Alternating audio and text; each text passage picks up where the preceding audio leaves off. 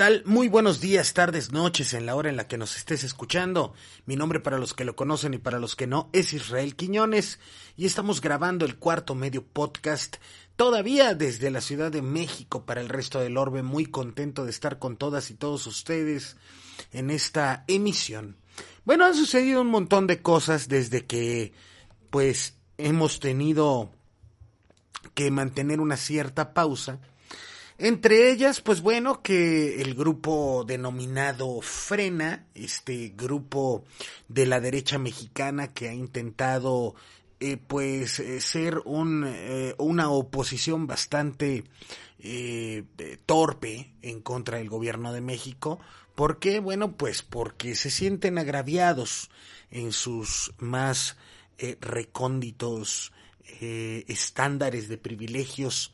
Dicen ellos que el gobierno que encabeza Andrés Manuel López Obrador pues no les ha dado lo que ellos han eh, querido, es decir, volver a ciertas prácticas que otrora tiempo pues fueron las que impulsaron al pueblo mexicano pues a votar por un cambio institucional, por un cambio de régimen, por un cambio completa y absolutamente distinto de lo que generalmente estábamos acostumbrados en los gobiernos que eh, gobernaban, válgame la redundancia, o que mandaban en este país. Y esto, pues, en distintas maneras ha llevado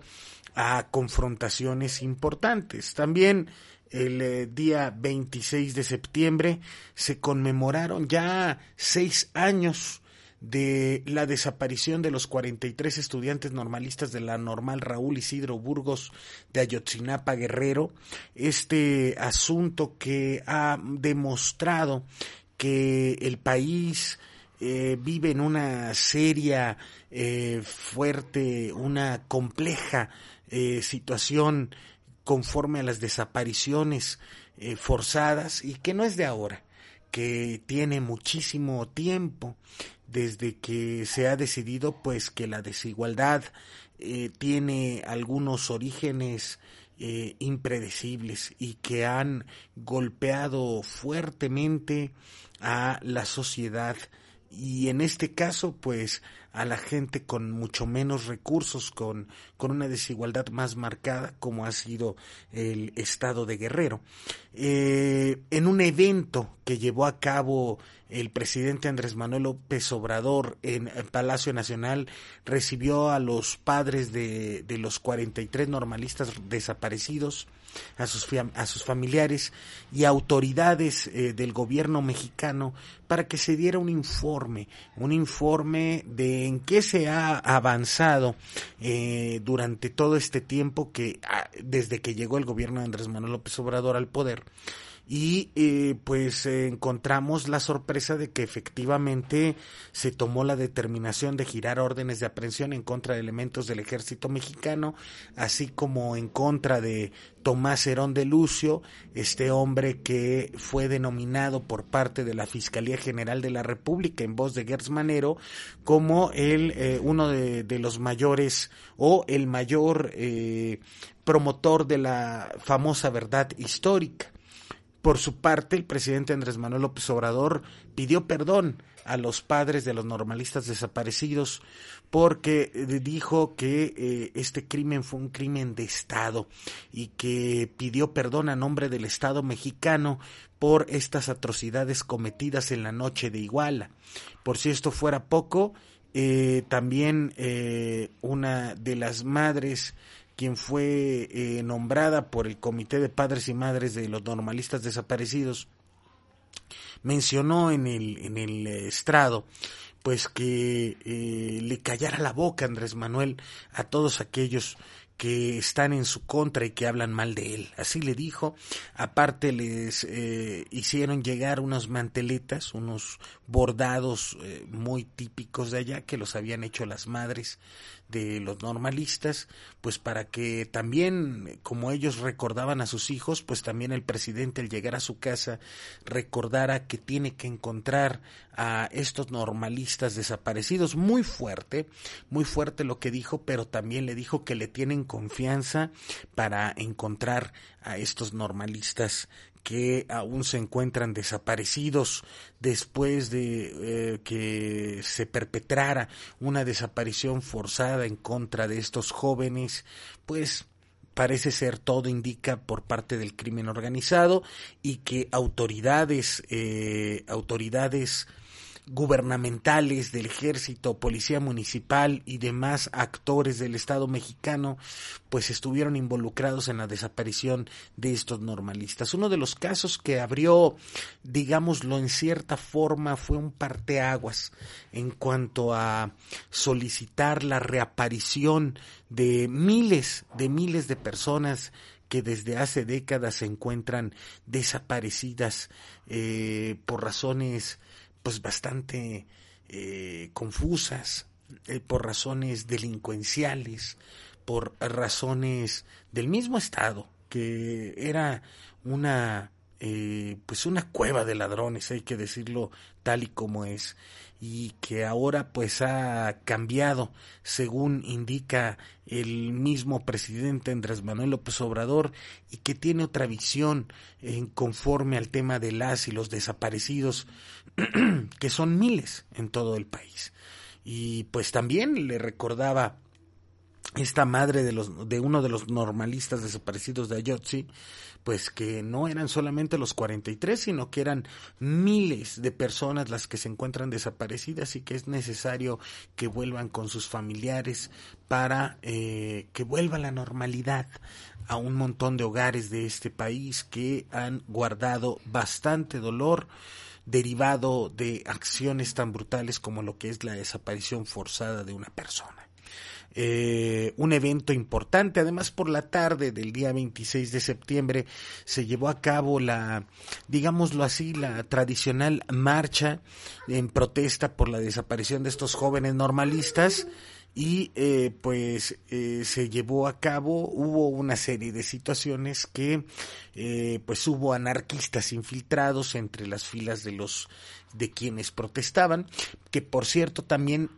por la mañana al mediodía más o menos, un grupo de simpatizantes del presidente Andrés Manuel López Obrador se encargaron de eh, asistir a la plaza pública del Zócalo para eh, mostrar su apoyo al presidente de la República y su eh, pues desprecio, digámoslo así, su, su inconformidad porque eh, este grupo llamado autodenominado Frena eh, se esté queriendo poner en plantón en el Zócalo Capitalino. Además de que ha sido en distintas y muy diversas ocasiones exhibido de que en ese autodenominado plantón pues no hay nadie. Es decir, llegaron con un sinfín de número de casas de campaña, las instalaron en su momento en Avenida Juárez, una de las avenidas más importantes del centro histórico de la Ciudad de México, y resulta que las casas de campaña pues estaban, estaban vacías. Esto orilló pues a distintos representantes, sobre todo de, de medios de comunicación independientes, pues a exhibir que eh, este campamento era ficticio, era un campamento pues apostado solamente por casas de campaña vacías, que se contrató a, personas de escasos recursos, eh, pues aparentemente indigentes, para que ocuparan las casas de campaña y no se volaran con el viento, con la lluvia. Y Genaro los, eh, eh, perdón, este el señor Lozano, pues resulta que a las 24 horas de que habían instalado el famoso campamento hace ocho días, pues resulta que no aguantó ni 24 horas y se fue, se fue del lugar. Después reapareció durante la semana eh, haciendo declaraciones bastante estúpidas, como el decir que, que, que nadie aguanta 24 horas en esas casitas de campaña, que mejor metan a su madre, así lo dijo, ahí están las declaraciones y que ya iban a dar luz verde a los estados de Tamaulipas, Aguascalientes, y Chihuahua y que todo México iba a llegar más de 7 millones de personas al Zócalo para ocuparlo. Pues no llegó nadie. Eh, siguen las casas vacías. Se ha demostrado que muchos de los eh, que ahí se supone que están protestando, pues eh, se están instalando en diversos hoteles de la capital mexicana, específicamente en los que están cercanos al zócalo capitalino y al momento de ser exhibidos en este tipo de cosas, pues resulta que estos estas personas pues dicen que ellos tienen para pagar su hotel y que si tienen para pagar su hotel, pues tienen derecho a irse a un hotel. Y bueno, eh, y pues eso sí, dejar un montón de basura en el corazón de México. Lo que provocó, como les digo, que una marcha este día sábado, el día de ayer, el sábado 26, se eh, congregara una manifestación a favor del presidente Andrés Manuel López Obrador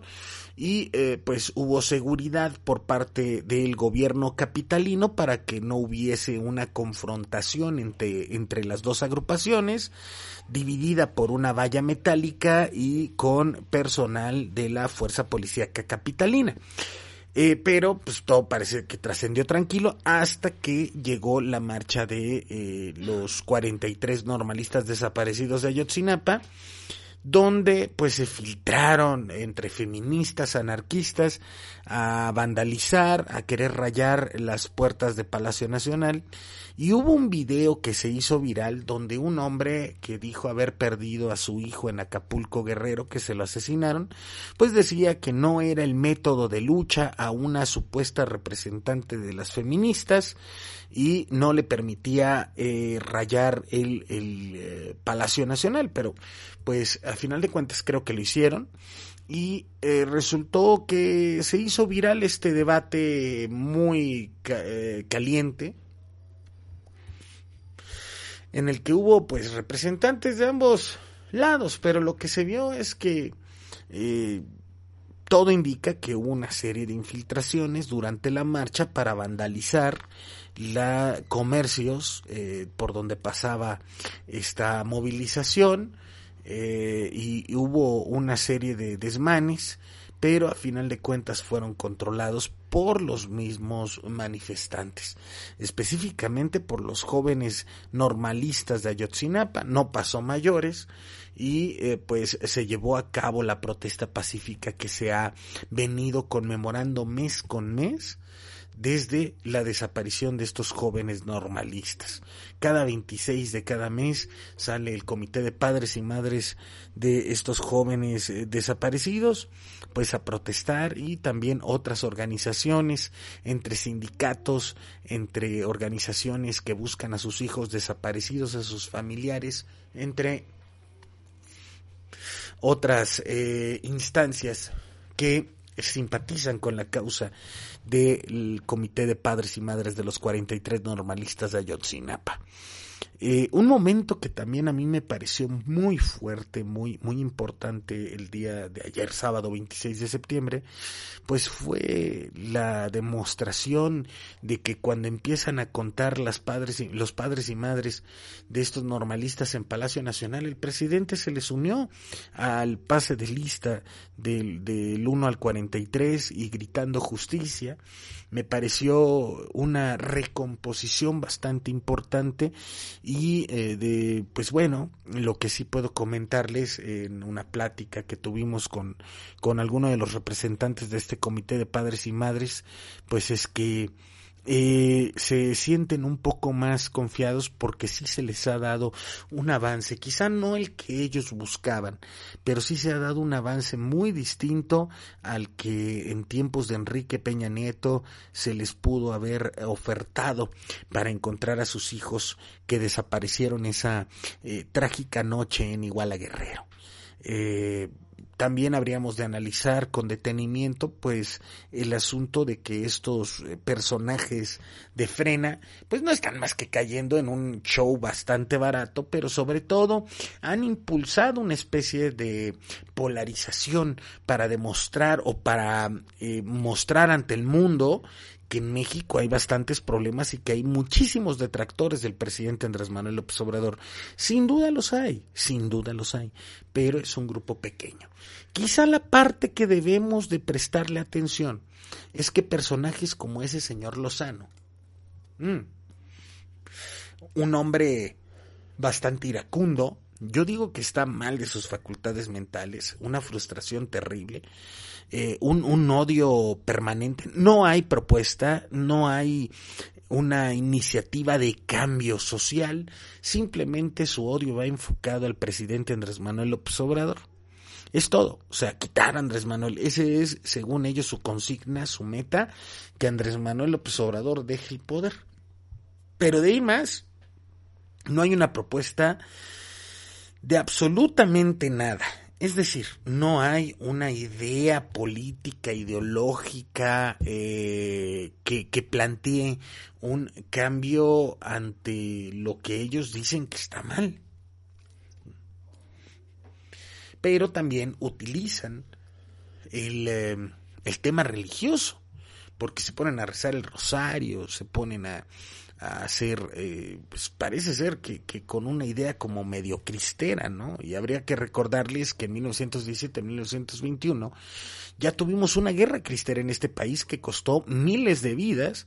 por intereses pues más que nada económicos y políticos que se vieron traducidos pues en una guerra religiosa entre el gobierno federal y la Iglesia Católica.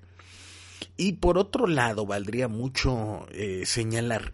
pues que aunque ahorita son poquitos, porque esa es una realidad, son poquitos los, los eh, que están protestando eh, de esta manera y en el Zócalo, pues también habríamos de señalar que es momento en reflexionar acerca de que así empezó Bolsonaro, nadie lo tomaba en cuenta y miren, el día de hoy es presidente en Brasil y ha provocado una regresión bastante importante en las políticas progresistas en las, que, en las cuales se había avanzado en, en aquella nación sudamericana. No solo eso, sino que también eh, otros líderes de derecha pues han iniciado con, con ese tipo de, de, movilizaciones. En un momento todo es chiste, todo es risa, todo es pantomima, pero llega un punto en el que sí pueden llegar a, a, a acumular una fuerza política importante de estar eh, haciendo una parafernalia y una mentira de un movimiento que en este momento pues no existe. Esa es la realidad. Eh, y habríamos también de ver de dónde están sacando los recursos para comprar casas de campaña, para impulsar eh, pues este tipo de, de, métodos, de metodología, de movilizaciones, quién está pagando los camiones, quién está pagando los eh, pues los hospedajes, ¿no? Porque no se están quedando en las casas de campaña, se están quedando en hoteles pues parece ser de lujo. Entonces, yo creo que sí debe de prestarse una atención importante a este tipo de cuestiones y no tildarlo solamente de locos, que, que, que a lo mejor por, un, por una parte a ellos les conviene que les digan que están locos y que no se les tome en serio en este momento para que entonces sí generen una fuerza importante. Habríamos de decir que no están apoyados ni por el PAN, ni por el PRD, ni por otra fuerza política de estas opositoras, eh, digamos, eh, lea, reales y legislativas, ¿no? Que se encuentran en este momento en el país. Pero quien sí los está apoyando, cuando menos así se ha mostrado, ha sido el mismo expresidente Felipe Calderón, que eh, pues está buscando la manera después de que le negaron el registro de su partido político y el de su esposa, pues eh, están buscando la manera de implementar una serie de, de situaciones de desestabilización política para entonces ellos entrar como una especie de salvadores. Entonces, yo creo que no hay que minimizar lo que está ocurriendo en este momento en el país. Hay que hacer un análisis serio para poder encontrar soluciones precisas ante este tipo de situaciones que poco a poco pues están eh, eh, generando un, una serie de situaciones bastante complejas. Y por si fuera poco eh, los medios de comunicación también están generando pues su papel, ¿no? Y muchos de estos pues eh, se han visto eh, aludidos por el presidente Andrés Manuel López Obrador, sobre todo en la prensa escrita. Esta semana que acaba de terminar, pues bueno, el presidente solicitó a su equipo de medios un análisis acerca de la prensa escrita y cómo estaba dividida. Muy impresionante la, la el resultado que dio, donde pues se encuentra que la mayor parte de la prensa escrita está en contra, está en contra de su gobierno, o sea, es decir, que nada les parece, sobre todo Reforma. Y el Universal, donde eh, pues escribe Loret y con el Reforma pues que ha tenido un enfrentamiento bastante importante desde el inicio de su gobierno. Eh, valdría la pena decir que pues sí hay libertad de expresión, que era el fin que él quería marcar y que eh, según comenta en su mismo video que publicó en su cuenta de redes sociales, tanto en Facebook como en Twitter, pues que eh, estos medios informativos que le han estado atacando, que no le parece nada de lo que él realiza como jefe del Ejecutivo Federal, pues tienen el derecho a no estar de acuerdo y a protestar. Eh, por medios periodísticos. Sin embargo, habríamos de señalar que estos mismos medios y estas plumas, digámoslo así, estos articulistas,